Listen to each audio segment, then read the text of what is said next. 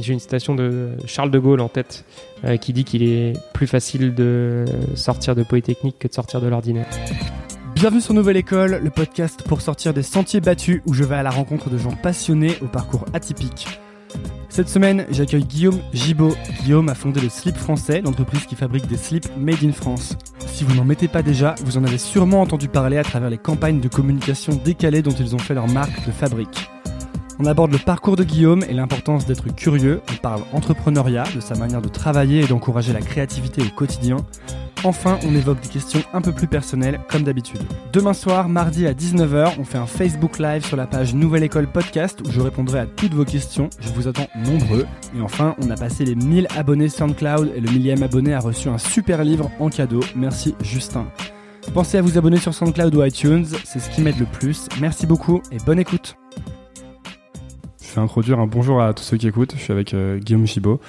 Guillaume, tu es le fondateur du slip français. Donc salut. Salut. Enchanté.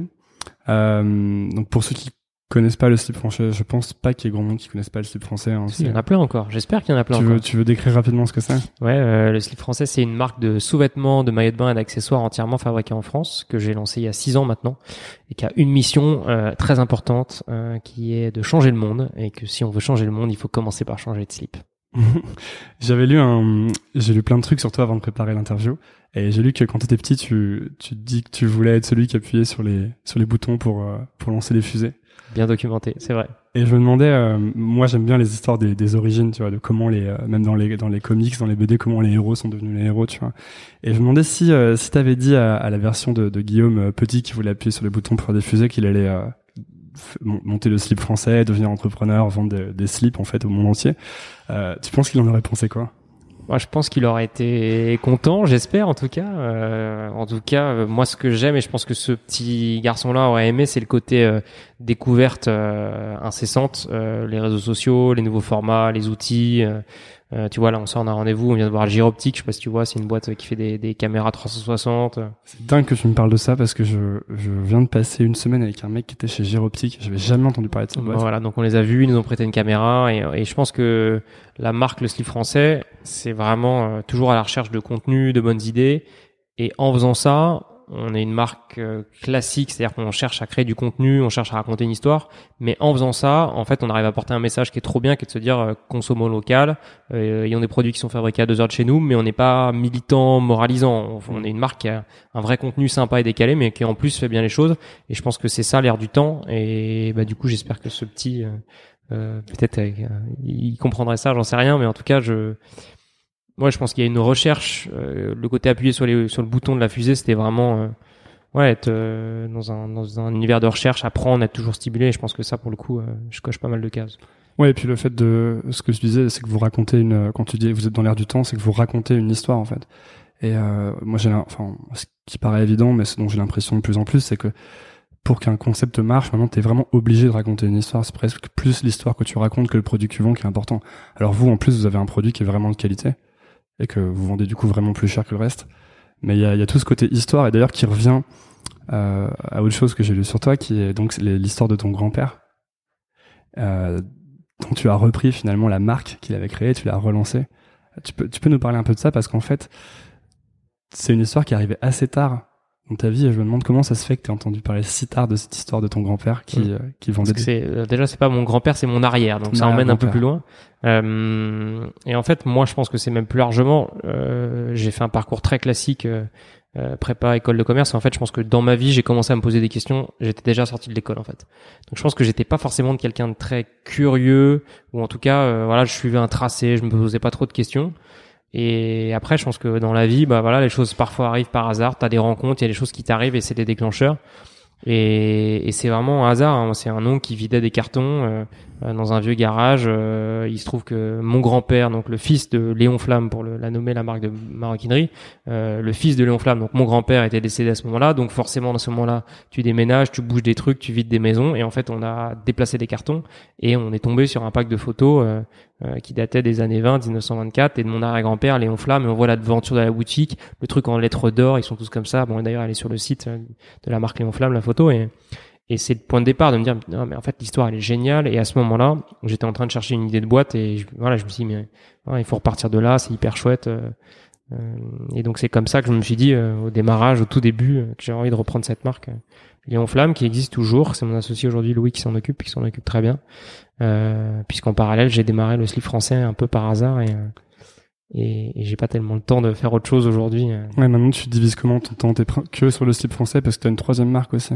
Ouais, alors je sais pas si tu, je sais pas à quelle troisième marque tu fais allusion, mais euh, si c'est Monsieur Marcel, c'est ça, ouais, c'est un truc qu'on a, qu'on a fermé. C'était un, un, essai qui a plutôt été bon pendant un an et demi, deux ans, euh, mais qu'on a arrêté. Euh, et aujourd'hui, je fais 100% de mon 100% temps euh, sur français. français. Et Louis, j'arrive à le voir péniblement une fois par mois pour essayer de donner des conseils, mais euh, mais c'est vrai que monter sa boîte, c'est beaucoup de temps, c'est beaucoup d'énergie, et, et il faut vraiment être focus pour utiliser un, un mot que les, les fonds d'investissement adorent, mais mais euh, ouais, c'est enfin c'est compliqué de faire plusieurs choses à la fois, et d'être bon et d'avoir des idées euh, sur plusieurs sujets. Je pense c'est compliqué. Pour rebondir sur un truc que tu as dit euh, juste avant, tu disais que tu avais suivi un peu un, chemin tracé sans trop te poser de questions et que tu t'étais posé des questions assez tard.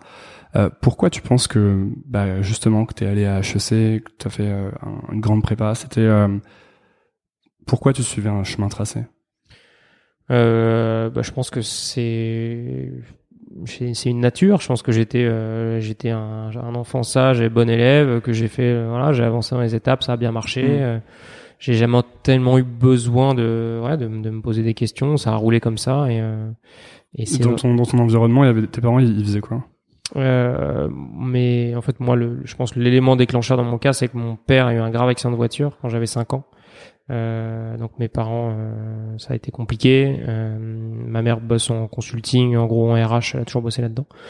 Et mon père était assureur et donc il a eu cet accident de voiture très tôt. Et c'est vrai que je pense que moi j'ai j'ai été j'ai cherché à être le, le, plus sage possible tu vois en gros à pas ajouter de, de problématiques à, dans une famille pour voilà où il y a eu un vrai événement compliqué euh, tôt du coup je pense que voilà le, petit garçon que j'étais a essayé d'être sage d'être bon à l'école de pas faire de vagues et et c'est seulement sur le tard que je me suis dit bon bah voilà c'est bon maintenant euh, t'es plus un enfant t'es un adulte tu vis ta vie euh, passe pas non plus à côté de ça parce que euh, il y a 30 ans euh, mmh. c'était pas évident pour tes parents quoi. Donc je pense que ouais il y a une forme de prise de liberté qui s'est faite mais assez tard. Et, et quand t'as quand t'as décidé justement de prendre cette décision d'être entrepreneur du coup comment ça s'est passé? T'as été t'as été plutôt soutenu par par ta famille ou par ou est-ce que ça les a inquiétés que tu te lances dans Non, j'ai été, été vraiment soutenu en fait. Donc euh, je suis sorti d'HEC. À la sortie d'HEC, je suis euh, allé au, au, Carrefour Carrière. Euh, je sais plus comment il s'appelle ce truc. Voilà, cet événement euh, où en gros toutes les, voilà, toutes, les grosses boîtes viennent et tu viens poser tes CV dans des counters et, et voilà. Donc j'ai été pris au gradué de programme General Electric avec une des plus grosses boîtes du monde et le programme te dit que tous les six mois tu, changes de job, que ça va être super et tout ça.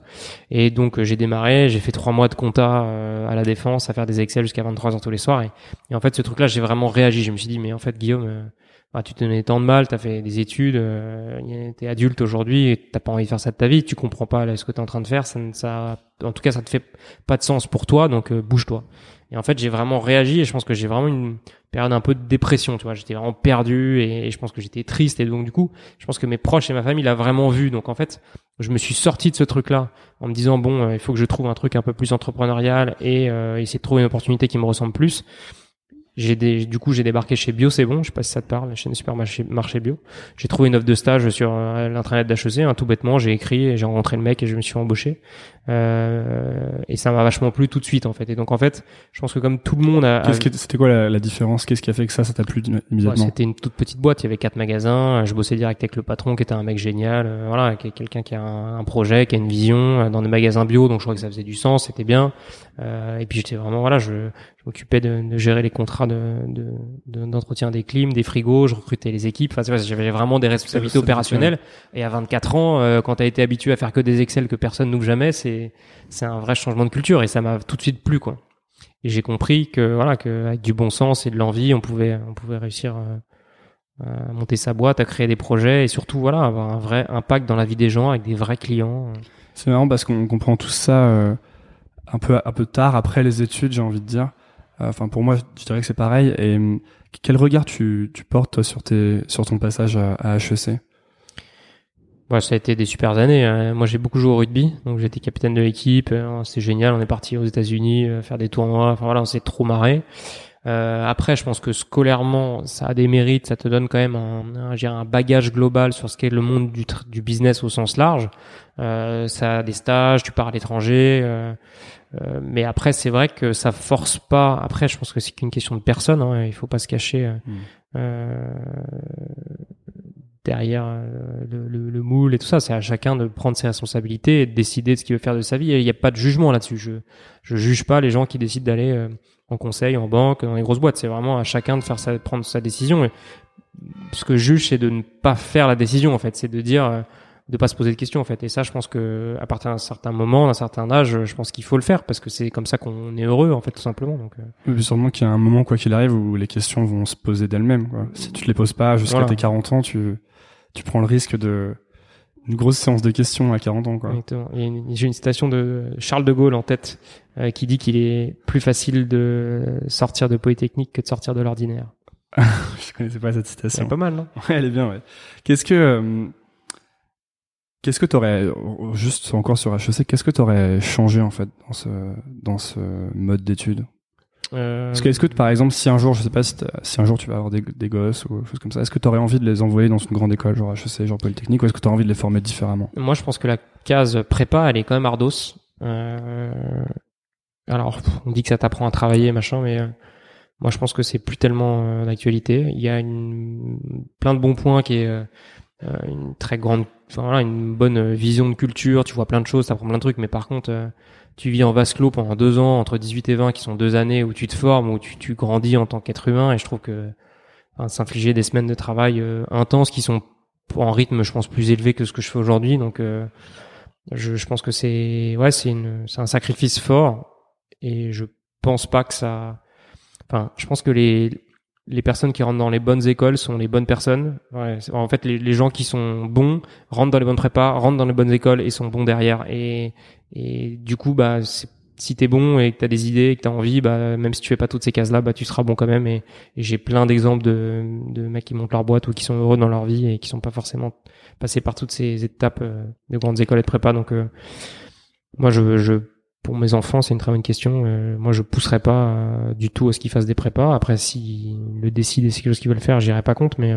je pense que c'est aujourd'hui plus judicieux d'aller passer par deux ans de, de, de, fac, quel que soit le sujet, sur un truc différent, voire d'aller la faire à l'étranger, derrière peut-être de rentrer en émission parallèle dans une autre école, ou peut-être même d'aller faire toutes ces études à l'étranger. Enfin, je, ouais, je pense que ce qui est important, c'est de d'être curieux, de se, de s'intéresser à des sujets qu'on aime bien et d'être, de, ouais, de se former sur certains sujets et trouver les choses qui font du sens pour nous et de s'impliquer là-dedans. Je pense que c'est ça. Je pense que c'est l'enjeu de notre époque, c'est ça. C'est et on parle des millennials, on parle des gens qui, voilà, qui ont du mal à trouver du sens au travail, le rapport travail, machin. Je pense que qui est important aujourd'hui, c'est qu'on trouve du sens dans ce qu'on fait, qu'on s'inscrive dans le monde dans lequel on vit et qu'on essaie de voilà d'apporter notre brique et, et qu'on arrive à en faire un métier derrière. Et je pense qu'il y a beaucoup beaucoup de façons de faire ça et ça veut pas forcément dire start-up. Hmm. D'autant que cette histoire de euh, la prépa qui la prépa qui apprend à travailler, c'est un peu la même histoire qu'on reprend dans les cabinets de conseil ou dans les banques ensuite. Ça va t'apprendre la rigueur, ça va t'apprendre à travailler. je suis d'accord. Je pense que les mecs de 35 ans qui disent ouais je suis en conseil, je fais quelques années puis je verrai ce que je fais plus tard. Je leur dis, mais en fait, le plus tard, euh, c'est quand du coup? T'as 35 ans euh... Ouais, c'est le défaire de life plan. De, je vais vivre euh, la vie que j'aimerais bien vivre maintenant, mais plus tard. Une fois que j'aurai euh, ça. À la rigueur, moi je préfère, et j'en connais, hein, des gens qui disent, bah, j'aime bien le cabinet de conseil, je trouve ça stimulant, je trouve qu'on bosse avec des gens bons, on est dans des boîtes, on est bien payé, c'est confortable, et je construis, voilà, j'ai acheté une maison de secondaire, j'ai une famille super, et, et je construis, voilà, j'assume ce choix-là. En fait, je, c'est, ouais, moi je, je, je trouve que c'est difficile dans la vie de faire des choix, mais je, je trouve que les gens qui font des choix et qui s'y tiennent ont beaucoup de mérite et, hmm. et qu'on peut souvent passer au travers en fait. C'est euh, sur le, le, fait de se lancer, de prendre la décision de se lancer dans l'entrepreneuriat. Toi, donc, avant, tu as bossé un an, un an et demi, c'est ça, chez, chez Bio, c'est bon. Hmm. Quelle est l'importance de ce passage-là? Est-ce que si c'était à refaire, tu referais ça? Ou est-ce que tu penses qu'en fait, t'avais besoin, t'avais peur de, de, te lancer et que t'avais besoin du coup de travailler, mais que t'aurais bien, aussi bien fait de te lancer immédiatement? C'est une question que moi je me pose beaucoup là-dessus. C'est pas, je suis sorti de mes études et j'ai monté une boîte immédiatement. Et en fait, j'ai jamais vraiment bossé euh, moi en salariat, tu vois. Et la question que je me pose du coup, c'est est-ce que en fait, est-ce que je suis capable d'être salarié? Est-ce que tu vois, est-ce que je sais faire ou est-ce que c'est important de bosser dans une boîte? Bah, Je pense que ça apporte forcément des choses, hein, c'est sûr. Euh, de toute façon, toute expérience professionnelle est bonne, quelle qu'elle soit. Euh, mais euh, je pense pas qu'il y ait de chemin idéal. Euh, tu vois, il y a des mecs qui ont, ont leur startup est le premier première expérience et ça ça marche super bien. Euh, D'autres qui ont plein d'expériences avant et pour lesquels ça marche moins bien. Hmm. Je pense qu'il n'y a pas de règle. Après, je pense que ça apporte toujours. Je pense que c'est c'est plus une question de, de maturité et de capacité à, à passer le pas. Je pense que la décision de monter sa boîte, c'est vraiment pas quelque chose qu'il faut forcer. Soit c'est un truc qui te prend au trip et de toute façon t'as pas d'autre choix en fait. Euh, c'est un peu comme euh, dans une relation de couple. Hein. Euh, je sais qu'il y a des moments où, euh, moi, ça m'est arrivé des, des séparations pas faciles. Il y a des moments où tu sais, tu peux plus aller, tu vois, tu peux pas faire autrement. Donc du coup, je pense que voilà, c'est c'est, je pense qu'il vaut mieux, euh, et je reviens au sujet de départ, mais euh, il vaut mieux peut-être euh, bosser dans d'autres boîtes plus grandes, petites, se faire une expérience jusqu'au moment où on arrive à ce point où, voilà, de toute façon, on a trop envie de le faire pour continuer. Toi, c'était ce point-là à la fin de, parce que j'ai lu que tu disais que tu avais vraiment hyper hyper envie de monter une boîte. c'est intéressant parce que tu l'as plutôt monté d'une manière pragmatique, la tienne. C'est-à-dire que tu as, étudié en fait quel était un secteur où tu pourrais te lancer, puis tu as essayé d'avoir des idées de produits que tu pouvais lancer. Euh, à, l'inverse d'une autre vision qui est les gens qui, euh, je sais pas, aiment bien tricoter depuis qu'ils ont 5 ans et qui lancent un truc dans le tricot, tu vois. Euh, Qu'est-ce qui faisait que tu avais euh, autant envie de monter une boîte à ce moment-là, en fait? Qu'est-ce qui faisait que toi que t'en pouvais plus et que tu avais envie de monter un truc? Bah, Moi, je pense que c'est vraiment le, le, côté liberté. Euh ouais, d'être euh, mon propre patron, de, de, construire mon truc. Euh, moi, c'est ça. C'est ce que, j'aime. C'est seul en plus. Ouais, c'est construire. Euh, ouais, c'est construire une une aventure de toutes pièces, raconter une belle histoire. Et Ouais, c'était ça, c'était vraiment raconter une histoire. C'est ce qui me plaît le plus aujourd'hui d'ailleurs. Il y avait des gens qui te disaient que c'était euh, une, très mauvaise idée, que le slip français, que c'était débile et que ça allait jamais marcher. Ouais, beaucoup, beaucoup de mes, mes potes m'ont dit mais ça marchera jamais, qu'est-ce que tu vas faire? Après ils le disaient avec euh, bienveillance. c'était plutôt euh, ah bon t'es sûr euh... Mais du coup c'était encore un peu plus dur non? C'est peut-être encore un peu plus difficile à entendre non c'était dit avec bienveillance. Ouais parce que quand c'est dit avec mépris ou euh, une agression on peut se dire. On arrive à... Non mais c'est vrai que après sur le papier c'est vrai que ça fait un peu peur hein, au début. Mais euh, mais euh, bah, j'ai eu la chance que ça prenne assez vite, donc. C'était quoi ton état d'esprit de si ça si ça prenait pas? Moi j'étais, en fait, j'envisageais pas vraiment les choses. Je me disais même pas est-ce que ça va marcher ou pas? Je me disais juste ça, j'ai envie de le faire. Je me souviens très bien de me dire quand j'ai fabriqué les 600 premiers slips et que je les ai ramenés dans le coffre d'une voiture de location, je me dis au pire j'aurai des slips pour toute ma vie quoi.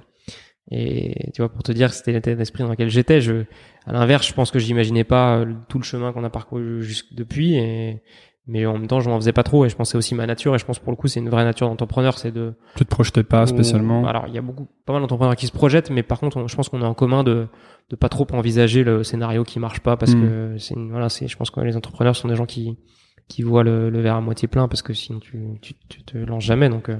parce que c'est cette histoire de se projeter de, de construire une, une, vision ou de commencer avec une, une vision j'ai l'impression en fait souvent que c'est euh, quelque chose qu'on fait a posteriori la vision on va raconter on va faire du storytelling a posteriori et les points se connectent vachement bien, bien sûr. mais que quand ça part c'est toujours complètement chaotique bien sûr. Sinon ça part pas en fait. Ouais. Euh, je pense que une, idée c'est vraiment une intuition tu vois. Il y a alors il y a pas mal de choses qui, qui, qui tu coches des cases il y a une intuition et puis tu te lances. Puisque de toute façon pour se lancer ça peut pas être parfait ça peut pas être parfaitement posé parce que sinon tu te lances jamais c'est infini. Et puis en plus de ça les valeurs la vision ça se construit avec une équipe aussi. Donc euh, avec des rencontres ça se construit dans le temps ça se mûrit ça se construit aussi à la rencontre des clients t'as des gens qui vont dire ça je trouve ça cool ça pas du tout ça j'y crois ça j'y crois pas donc je pense que ça se construit avec le temps et puis je pense aussi que ça change et que ça vit dans le temps euh, la vision d'une boîte et, ses valeurs. Hmm. Est-ce que c'est pas un secteur où on, avait l'impression à l'époque que c'était compliqué de se lancer ou de lancer une boîte, euh, que c'était je sais pas euh, peu sclérosé quoi comme secteur? Et est-ce que euh, justement le fait que tout le monde se dise ça, c'était pas du coup ça qui était l'opportunité pour hmm. te lancer? Ouais, euh, après la, le, textile la mode, c'est toujours un truc. Il y a, c'est toujours eu beaucoup de marques qui se lancent. Il n'y a pas beaucoup de barrières à l'entrée. Tu vois, la mode, c'est par définition quelque chose qui change beaucoup. Mais il y a beaucoup de concurrence du coup beaucoup de concurrence, mais après, ce qui est compliqué, c'est de passer du stade de petit créateur. Enfin, tu vois, des marques qui font entre 50 et 200 000 euros de chiffre annuel, il y en a beaucoup, beaucoup, beaucoup, beaucoup. Mais à 200 000, tu arrives difficilement au stade où tu arrives vraiment à en vivre, à payer. Donc, en fait, il y a beaucoup de marques, tu vois, qui vivotent pendant 2, 3, 4, 5 ans. Puis après, ça devient difficile parce que tu pas bien à te payer, tu payes pas bien tes fournisseurs. Et puis, au bout de 7, 6, 7 ans, si t'as pas passé un peu un cap, une masse critique, bah t'es un peu moins en tendance, un peu moins dans la mode par définition, puisque t'as as hmm. déjà démarré à 6-7 ans, un peu moins dans l'air du temps. Donc euh, soit t'arrives à passer un cap et t'arrives à te réinventer et, et, à, et, je pense durer dans le temps, soit c'est un peu plus compliqué. Hmm. Donc euh, ouais, il y a, pas tellement de barrières à l'entrée. Il y a beaucoup de boîtes, beaucoup de marques qui se créent hein, tous les jours en France. J'ai pas le chiffre, mais je pense qu'il y en a beaucoup. Et tant mieux, hein, ça donne plein d'idées et puis ça peut permettre des beaux succès. D'autant plus qu'aujourd'hui avec Internet, on peut vraiment grandir vite. Quoi. Il y a un truc qu'on vous dit tout le temps, qu'on te dit tout le temps dans les interviews que j'ai vu, c'est, euh, enfin, en tout cas au début, c'est ah mais c'est vachement cher, euh, votre prix il est vachement élevé, il est trois fois, trois à cinq fois plus élevé que le prix des autres, etc. Et euh, mais en fait, c'est un, c'était un calcul de positionnement dès le départ, de se positionner plus haut par le prix, non? Alors, on est. Euh... Ou, est-ce que c'est aussi parce que les composants coûtaient plus cher parce que c'est complètement fabriqué en France? Bah, c'est les deux. En fait, le positionnement vient du complètement fabriqué en France. Après, on est enfin, dans la mode et comme dans beaucoup de métiers, tu trouves tous les prix. C'est-à-dire qu'un sous-vêtement, tu vas en trouver à 2 euros, euh, à 5 euros en pack de 6, euh, et tu vas en trouver à 45 ou 50 ou 60 euros dans des marques ultra chères en fil de soie, machin. Nous, on, on s'est vraiment positionné sur un produit haut de gamme qui est fabriqué entièrement en France euh, et euh, qui reste dans les mêmes prix que qu'un Calvin Klein, qu'un Ralph Lauren, qu'un Paul Smith, euh, et qui est un peu plus cher qu'un qu'un homme ou tu vois. Donc on est. Ouais, tu disais que tu avais un peu le, la vision du Hermès du slip euh, au départ, c'est ça? Après, c'est vrai que Hermès dans les valeurs, ça m'a beaucoup guidé. Après, en positionnement, on est beaucoup plus comme un Lacoste, un mm. petit bateau, un Aigle. On est vraiment dans ce genre de marque-là. Est-ce que c'est pas du coup plus facile de, de si on si on devait parler de quelqu'un qui veut lancer sa société dans le textile, est-ce que c'est pas plus facile de, de se lancer en ayant un positionnement comme ça un peu haut de gamme plutôt que d'entrer sur une stratégie où tu veux faire du volume ou ce genre de choses? Bah, Je pense que on en parlait tout à l'heure. Ce qui est important aujourd'hui, je pense que c'est l'histoire et nous ce qu'on défend, c'est que l'ère du temps, elle est aux produits fabriqués localement, où les gens comprennent qui fabrique le produit, pourquoi, comment. Et je regardais encore tout à l'heure des vidéos d'H&M qui te montrent des usines au Bangladesh et qui tu vois le patron de H&M qui discute avec la première ministre du Bangladesh et qui dit ça serait vraiment super que les employés puissent être payés plus. Nous soutenons vraiment les demandes des salariés pour être payés plus. Bah, je trouve ça c'est un peu hypocrite. S'il veut les payer plus il peut décider lui hmm. de les payer plus.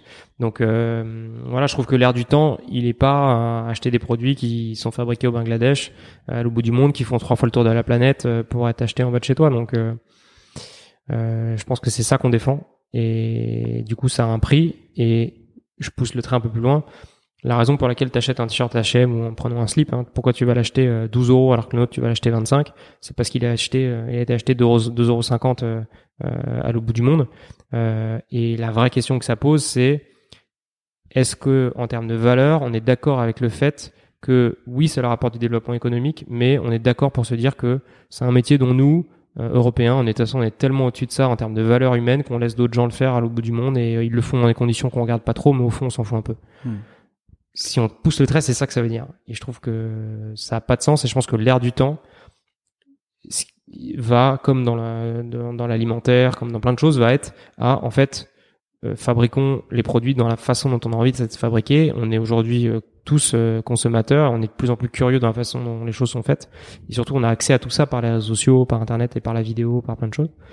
Et voilà, on se rend compte de, de, de, de ce des systèmes de fabrication qui sont mis en place depuis 30 ans et on se rend compte qu'on n'est pas forcément d'accord avec ça. C'est, cette conscience euh, un peu euh, sociale ou politique, tu, tu l'avais quand tu t'es lancé un peu dès le début ou est-ce que tu l'as développé au fur et à mesure euh? Je pense que je l'avais avec le choix initial de faire une marque française, mais c'est vrai que je l'avais beaucoup plus par le côté euh, artisanat, art de vivre, plutôt par le côté marque. Et d'ailleurs, je te le disais tout à l'heure, la, la marque, l'idée, c'est vraiment avant tout de pousser sur notre côté euh, positionnement de marque, euh, être bon d'abord en tant que marque et en plus bien faire mm. les choses. À aucun moment on dit euh, achetez pas ça, c'est des salauds, il faut acheter Made in France sinon vous êtes des salauds.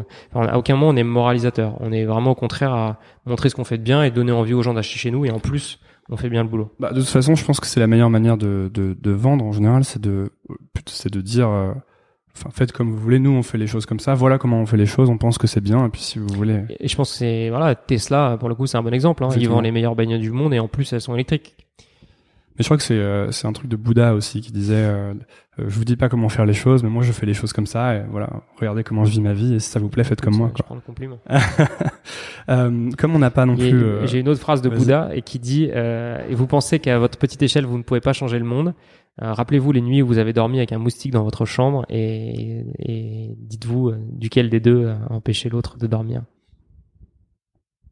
C'est pas mal ça aussi.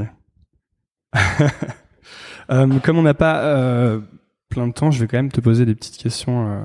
Euh, je vais passer un peu plus vite sur, sur les thèmes. Il y a un truc qui m'intéresse, c'est que ton rôle a dû beaucoup évoluer depuis que tu as commencé. Et je me demandais si tu devais... Donc on arrive à des problématiques de comment est-ce que tu répartis ton temps. Si aujourd'hui tu devais, tu devais être tout seul, tu n'avais plus aucun employé. Il y a la cloche. Chez le slip français, il y a la cloche. C'est pas grave. Si t'avais plus aucun employé chez le site français, que tu étais tout seul, tu ferais quoi? Qu'est-ce que tu ferais de ton temps? Moi, je serais vraiment bien dans la merde. euh, et au passage, je suis très fier parce qu'aujourd'hui, euh, ça fait six ans et dans l'équipe de siège, euh, personne n'a quitté le bateau. Donc ça, c'est cool. On est presque 40 personnes maintenant ici et euh, dans les boutiques, ça a un petit peu bougé, même si ça bouge très peu par rapport à d'autres marques.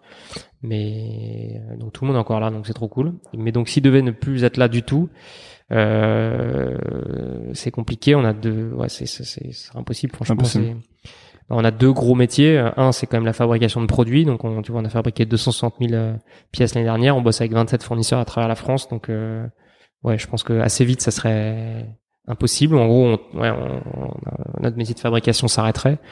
Et puis après, euh, toute la partie communication et, et, et, vente sur le web qui, qui, qui, qui commence à vraiment demander une équipe importante. Mais alors une autre version de cette question. Si tu pouvais ne bosser que deux heures par semaine sur le site français, tu les passerais à faire quoi? La semaine de quatre heures, c'est ça? La semaine de deux heures?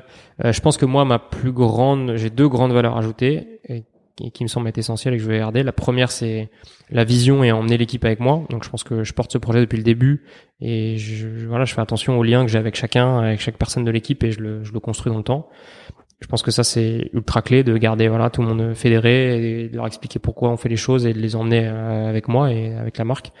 Et la deuxième chose, c'est vraiment la communication, les réseaux sociaux, de représenter la marque comme je le fais là avec toi mm. et aussi euh, d'être de vraiment pousser et d'être innovant sur les réseaux sociaux euh, qui sont au cœur de notre stratégie et et c'est ce qui fait vraiment notre patte et notre différenciation. Donc ça, je le porte beaucoup, j'adore ça. Euh, je commence à avoir vraiment une bonne équipe pour m'aider, mais c'est vrai que je, je, je, m'occupe encore beaucoup de ça et j'adore ça. Est-ce qu'il y avait des choses qui étaient euh, qui, ont été vraiment difficiles pour toi quand la, quand l'entreprise a grossi? Est-ce qu'il y avait des choses que tu avais du mal à gérer? Euh... Ouais, ce qui est compliqué, c'est d'arriver à faire grandir l'équipe, euh, d'arriver à faire changer la place de chacun et que l'organisation tourne autour de de un les objectifs de la boîte et deux euh, les contraintes et les, les envies et les, les voilà la capacité de progression de chacun et d'arriver à faire en sorte que t'emmènes les gens euh, sans leur dire bah toi tu fais ça mais plutôt leur dire ok euh, voilà là où t'es bon voilà où t'es moins bon comment tu vois les choses qu'est-ce que t'as envie de faire comment est-ce qu'on peut s'organiser et construire l'équipe autour de ça. Donc, donc gérer les gens. Ouais clairement c'est c'est c'est pas facile et c'est ce qui c'est une des choses qui nous prend le plus de temps. Mais alors qu'est-ce qui, fait qui qu'est-ce qui fait qu'il reste tout ça là? Comment tu l'expliques? Bah, Je pense que d'abord et avant tout, c'est le, je pense que c'est le projet euh, qui est génial, qui est visible, qui a du sens. Euh, je te disais tout à l'heure, on cherche à donner du sens. Je pense que travailler chez nous, ça, ça a du sens euh, et on se bat pour ça. Donc euh, ça, je pense que clairement, c'est le premier truc. Ensuite, euh, je pense qu'il y a vraiment une bonne ambiance, qu'ils s'entendent bien entre eux, qu'on s'entend bien entre nous, qu'on voilà, qu'on échange, qu'on partage. Euh, voilà. Et puis après, je pense qu'on essaie de faire bien les choses pour que le cas de travail soit bien. On, a, fait partie des très bonnes notes du classement Happy at Work. Je sais pas si ça te dit quelque chose. Alors, je, ce classement me dit rien, euh, mais j'avais entendu des gens, des mauvaises langues dire que les classements étaient des choses que les entreprises payaient, etc. du coup, j'allais te poser la question naïvement. Payer Non, tu payes pas. Non. Peut-être. Mais en tout cas, je vais te dire, le Happy at Work, donc il y a 50 questions c'est noté de 0 à 10 ou de 0 à 5 sur sa question. La boîte qui a 5 sur 5 n'existe pas. Et tu fais répondre tout le monde et c'est anonyme. Donc c'est peut-être payé, mais en tout cas euh, ça donne un, vrai euh, un vrai outil de mesure. Et nous on fait 4, on a 4,59 sur 5. Je saurais pas te dire si on a payé. Je crois vraiment je crois pas qu'on ait payé. Euh, mais si, mais s'il fallait payer, on, enfin, je pense qu'on l'aurait fait. C'est assez cool. C'est un vrai bon outil de mesure. T'envoies le mail à tout le monde et chacun répond de façon anonyme avec des questions. Voilà, qu'est-ce que vous aimez bien, qu'est-ce que vous n'aimez pas, tu notes. C'est un peu comme Glassdoor. Je connais pas du coup, pour le coup, je connais pas Glassdoor. Tu connais pas Glassdoor, c'est le truc américain, euh, c'est juste un site où en fait les gens, les gens qui bossent dans des boîtes peuvent anonymement donner des avis sur les boîtes. en fait, les, les, les employés maintenant là aux États-Unis se, servent beaucoup de Glassdoor pour choisir l'entreprise dans laquelle ils vont aller bosser. Et ce que je lisais sur euh, sur le slip français, c'est que il y avait des choses qui me faisaient pas mal penser à ce que fait Basecamp aux États-Unis. Par exemple, tu dis que tu travailles de manière à ce que tu essaies de faire en sorte que les employés ne restent pas après 20 heures mm. au bureau. Est-ce que c'est toujours le cas? Ouais, c'est toujours le cas. J'ai en ce moment j'ai du mal avec l'équipe production. On a du mal depuis quelques mois maintenant à faire en sorte qu'ils qu'ils arrivent à partir tôt n'arrive pas bien à structurer l'équipe. Euh, mais sinon, franchement, euh, moi, j'essaye de toujours partir le dernier. Et je, comme j'aime pas partir tard, je leur dis euh, qu'il faut qu'il faut y aller, quoi. Et je pense que ça peut pas marcher autrement, quoi. Est-ce que c'est pas si, toi, si tu, si tu, partais plus tôt du travail, ça peut-être ça obligerait le reste de l'entreprise à partir, ou, vraiment il y a une quantité de travail qui est incompressible et vous pouvez non, je pense que ils le font pas. Enfin, ils le font pas pour le plaisir. Hmm. Ils le font pas pour. Euh, si je partais plus tôt, malheureusement, euh, ceux qui doivent, rester parce qu'ils ont un peu de boulot en ce moment, ils resteraient. Hmm. Mais en tout cas, ouais, franchement, on fait beaucoup d'efforts là-dessus euh, pour faire en sorte que les gens partent tôt, que l'équilibre soit bon. Il y a quelque chose qui m'a beaucoup intéressé en, en, lisant des interviews de toi, c'est que tu disais que tu avais besoin de prendre beaucoup de temps pour prendre du recul, pour avoir des idées. Donc en fait, t'es pas beaucoup au bureau. C'est toujours le cas actuellement? Je suis quand même euh, pas mal au bureau. Je pense que je suis euh, une bonne, ouais, une grosse moitié, voire deux tiers du temps euh, ici. Après, c'est vrai que je bouge beaucoup, je vois plein de gens. Et ouais, j'ai toujours fonctionné comme ça. Moi, j'ai besoin de voir beaucoup, d'échanger. C'est ce qui fait mûrir les idées. Et en fait, les meilleures idées que j'ai eues depuis 5-6 ans, qui permettent vraiment, tu vois, de passer des marches, les bonnes idées de contenu, les trucs un peu provocants, qui font que la startup grandit je les ai pas eu au but. Enfin, tu peux pas les avoir en train de vider tes mails. Hein. Ça, c'est, ça marche tu pas. Les as en courant. Donc, je les ai en courant. Je me suis mis à la boxe depuis deux ans et j'ai, eu beaucoup d'idées euh, en, en, en, boxant, en, sortant. tu sais, en sortant de la boxe, en, prenant la douche. Euh, je les ai le, quand je prends le train ou l'avion euh, tôt et que je vais voir avoir des fournisseurs à droite à gauche. voilà. en fait, je les ai dans des moments où euh, où je suis en train de les chercher ou je suis plus reposé en fait. Est-ce que c'est pas des moments où on est en pilotage automatique un peu quand on court, tu sais, on entre dans un genre d'état de flow un peu? Ouais, je pense. Parce que moi aussi, j'ai mes idées quand je suis dans la douche et quand je cours. C'est les deux moments. En fait, le truc, c'est que quand on est au bureau, euh, tout, tout le monde a toujours quelque chose à demander. Euh, on a toujours des mails à lire. Open space ici. Ouais, donc euh, en open space, donc euh, ça a beaucoup d'avantages, ça a des inconvénients aussi. Et je pense que pour le coup, euh, tu vois, tu disais vraiment les, les deux heures de travail, si j'en ai que deux dans la semaine, bah, mon rôle à moi, c'est vraiment d'avoir des idées et la vision pour la suite. Donc si je, si je suis à jour dans mes emails et que que j'ai jamais aucun mail, bah c'est super, mais c'est pas ça qui va nous faire euh, avancer. Et comment tu fais pour euh, justement pour travailler en fait cette capacité à avoir des idées? Parce que moi je pense que c'est vraiment un truc qu'on peut travailler, tu vois. Et euh, est-ce que toi tu fais des choses en particulier pour justement être dans des conditions où tu vas avoir le plus d'idées possible? Mis à part prendre beaucoup de douches et faire beaucoup de sport. euh, non, j'essaie de me garder un créneau dans la semaine, une demi-journée où je où vraiment je bosse que là-dessus j'ai une espèce de d'organisation de cette demi-journée, donc je sais que je commence par faire un peu de veille et de lire des trucs. Après, j'essaie d'écrire des choses euh, sur différents sujets que je me suis noté en disant bah, tiens ça c'est intéressant. Euh, essayer de mettre ça un peu sur papier. Euh, T'écris à la main, t'écris sur l'ordinateur? J'écris sur mon téléphone. Okay. Euh, j'écris sur l'application Note, Note, ou sinon dans Evernote qu'on utilise au taf. Euh, ouais, j'essaie de réfléchir un peu à différents thèmes. Euh, je me remplis en gros toutes mes tous les trucs sur lesquels j'aimerais réfléchir. Je me remplis ça toutes les semaines et j'essaie de, de, décanter un peu une demi-journée par semaine. C'est des choses que tu partages ou que tu gardes pour toi C'est des choses que je partage une fois que c'est je juge que c'est bon à être partagé. Une fois que c'est sorti de chez moi, je le remets dans, dans les sujets à partager euh, la semaine avec les équipes. Donc tu bloques des tu bloques du temps ouais. qui est du temps de réflexion. C'est un truc que tu mets sur ton calendrier ou ne pas déranger. Un qui est bloqué dans mon agenda. Euh, D'accord souvent, malheureusement, je suis obligé de le squeezer, mais j'essaye de le garder. En vrai, il est bloqué toutes les semaines. En vrai, je dois réussir à le faire une fois par mois, peut-être une fois tous les 15 jours. C'était quand la dernière fois que tu as eu 4 euh, heures euh, non interrompues? Euh, Bah souvent, ça, m'arrive quand le week-end ou quand je voyage, mais c'est vrai que c'est assez rare. Il y a des gens sur qui tu prends d'autres, des gens sur qui tu prends exemple pour pour t'améliorer ou pour euh, la manière dont tu gères ta boîte? Euh, J'échange beaucoup avec beaucoup d'entrepreneurs. J'essaie de voir des plein de gens euh, à différents stades, des, des, plus petits, des plus grands. Euh, j'essaie de ouais, d'aller demander à, en gros de prendre un peu des, coups de pied au cul quoi. Donc euh, moi de temps en temps je, je vois des plus jeunes startups et j'essaie de leur donner des pistes et en leur donnant bah ça me donne plein d'idées à moi. Mmh. et souvent je vois des plus grosses boîtes et ça me permet d'échanger. Donc euh, donc ça c'est cool.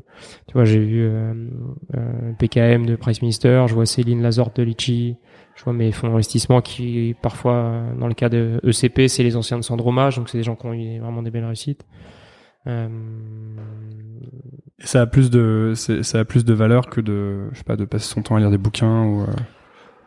Ouais, je sais pas. Euh, non, je pense qu'il y a des bouquins qui marchent bien. Après, c'est vrai qu'il y a un côté concret et vécu euh, qui est important. Dans le mm. bouquin, tu vas avoir plein d'idées. Je pense que les bouquins c'est super. Moi, j'aime bien Medium. J'aime bien, j'adore les bouquins sur l'entrepreneuriat et même, ouais, enfin, je trouve qu'il y a plein de bonnes idées à avoir. Après, euh, le vécu de quelqu'un avec son sentier émotionnel, le rapport aux autres, euh, tu vois, le rapport de, voilà, le rôle du chef et tout ça. Donc, il y a plein de choses que tu trouveras pas dans les bouquins, je pense. Euh, en parlant de bouquins, est-ce qu'il y a un bouquin que tu, des bouquins que tu, tu recommandes beaucoup, ou un bouquin que tu recommandes énormément ou que tu offres énormément Moi, il y a, ouais, il y a plein de bouquins que j'adore. Tu lis beaucoup? Je, je, j'ai pas assez le temps, mais j'aime vraiment bien ça. Mmh. Ou je prends pas assez le temps plutôt. J'adore les biographies. Euh, je suis fan de Joseph Kessel, euh, Romain Gary, euh, Camus. J'aime bien les photographes Robert Capa et Cartier-Bresson. donc c'est une biographie complètement dingue. S'il y en a un que je recommande, c'est peut-être celui-là. Pourquoi? Je trouve que c'est dingue. La vie du mec est complètement dingue. C'est bien écrit. ça donne des idées, ça fait sortir de son, de son terrain de jeu. Et après, sinon, en littérature un peu plus business, j'ai lu Sapiens, qui est pas mal. Euh, ouais, c'est intéressant. Ouais, ça c'est cool. Euh, Sur l'histoire de l'humanité. Ouais, après j'ai relu euh, Indignez-vous de Stéphane Essel récemment qui est bien. J'ai lu le bouquin Nicolas Hulot qui s'appelle Ozon qui est bien. Euh, J'aime bien en fait tous les trucs soit biographiques, soit un peu testimonials, tu vois, courts.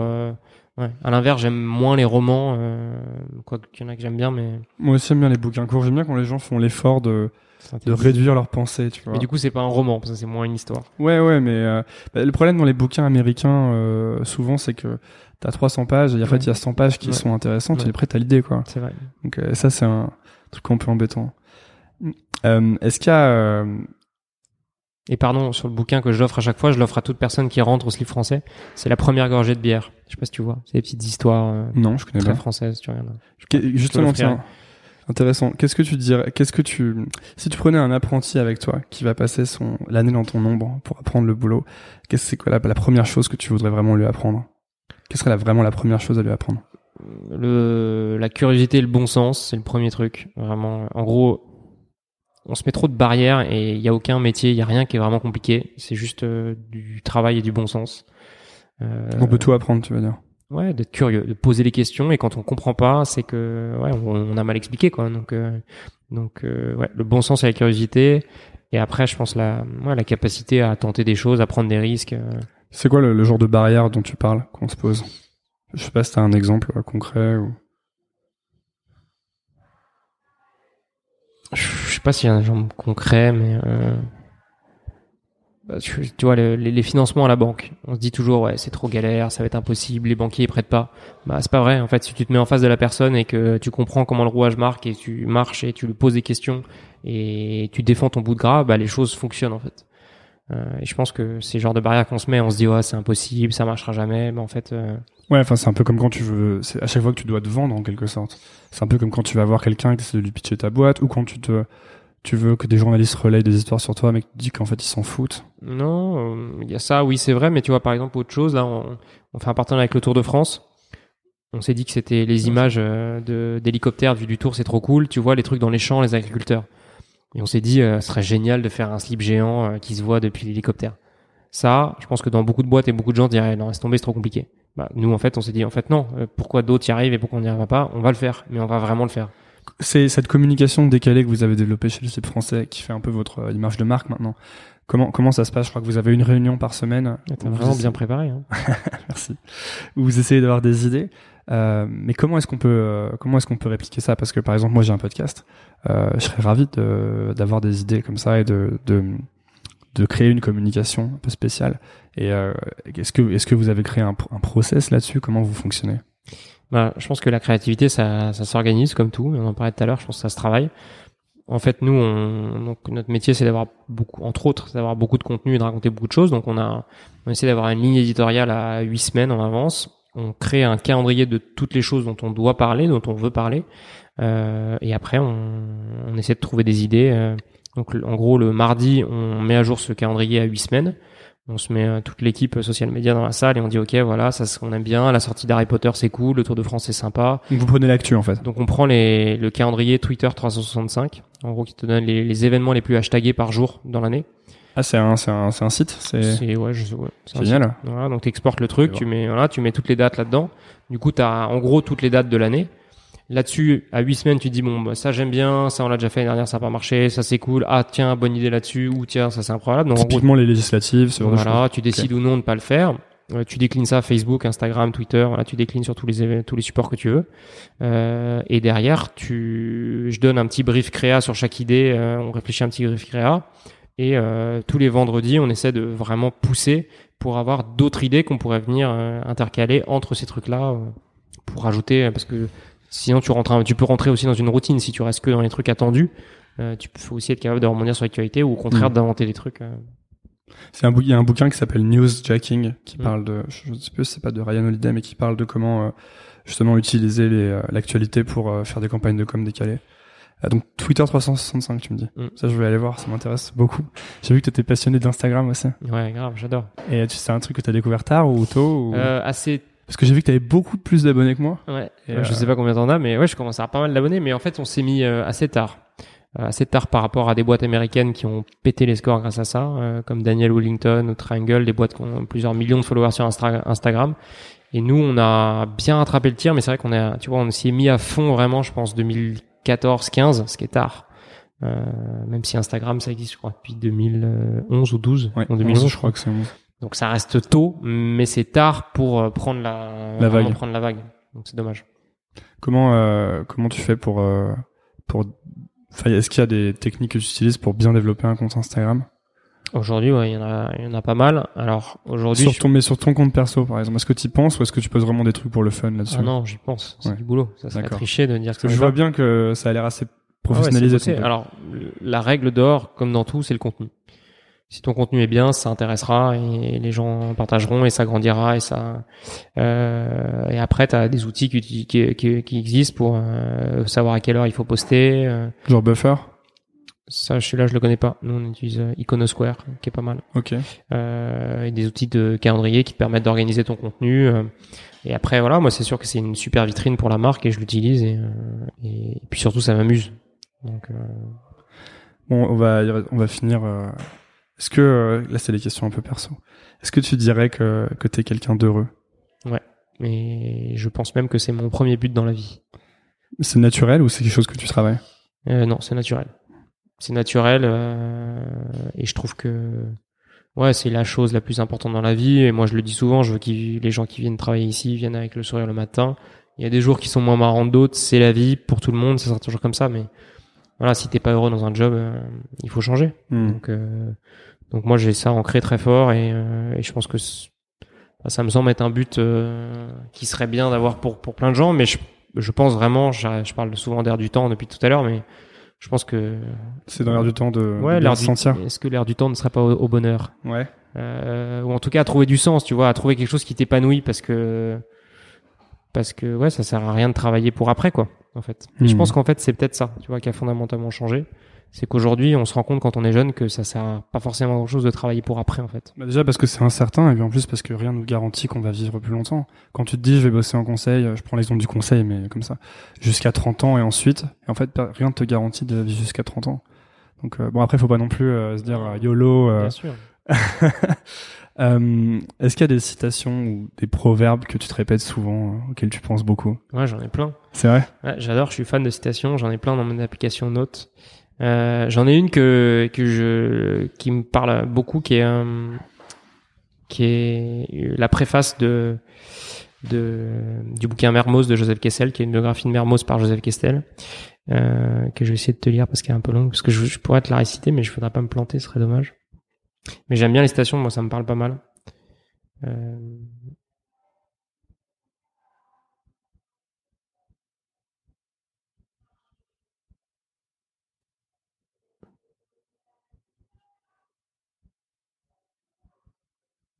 j'en ai trop. T'as l'air d'en avoir beaucoup. Ouais. Il ouais. n'y a pas que ça aussi. Il y a des listes de courses pour aller euh, Je l'ai. Pourtant, je me... donc c'est Joseph Kessel qui fait la préface dans la biographie de, Jean Mermoz et qui dit pourtant je me souviens quand j'étais triste, découragé, sans goût ni estime pour personne et surtout pour moi-même, quand j'étais prêt à renoncer à l'effort, à me laisser vivre facilement, petitement, bassement, je me disais il y a Mermoz, il va revenir par-dessus l'Atlantique. De lui, de lui seul, j'aurai honte. Il va revenir, il ne me refusera pas un peu de sa vertu. Et je recommençais la sourde bataille que tout homme se doit de mener jusqu'à sa mort contre lui-même. C'est pas mal, non? Très bien. Donc ça, c'est quand t'es- t'as les moments down de l'entrepreneuriat et que tu te dis que ça a merdé, que t'as plus de sous et que tu vas jamais t'en sortir. Tu te dis... euh, Tu dis ça. Euh, avant dernière question, disons. euh, Qu'est-ce que tu ferais si t'avais pas peur? C'est une question entretien Facebook. C'est vrai? Ouais.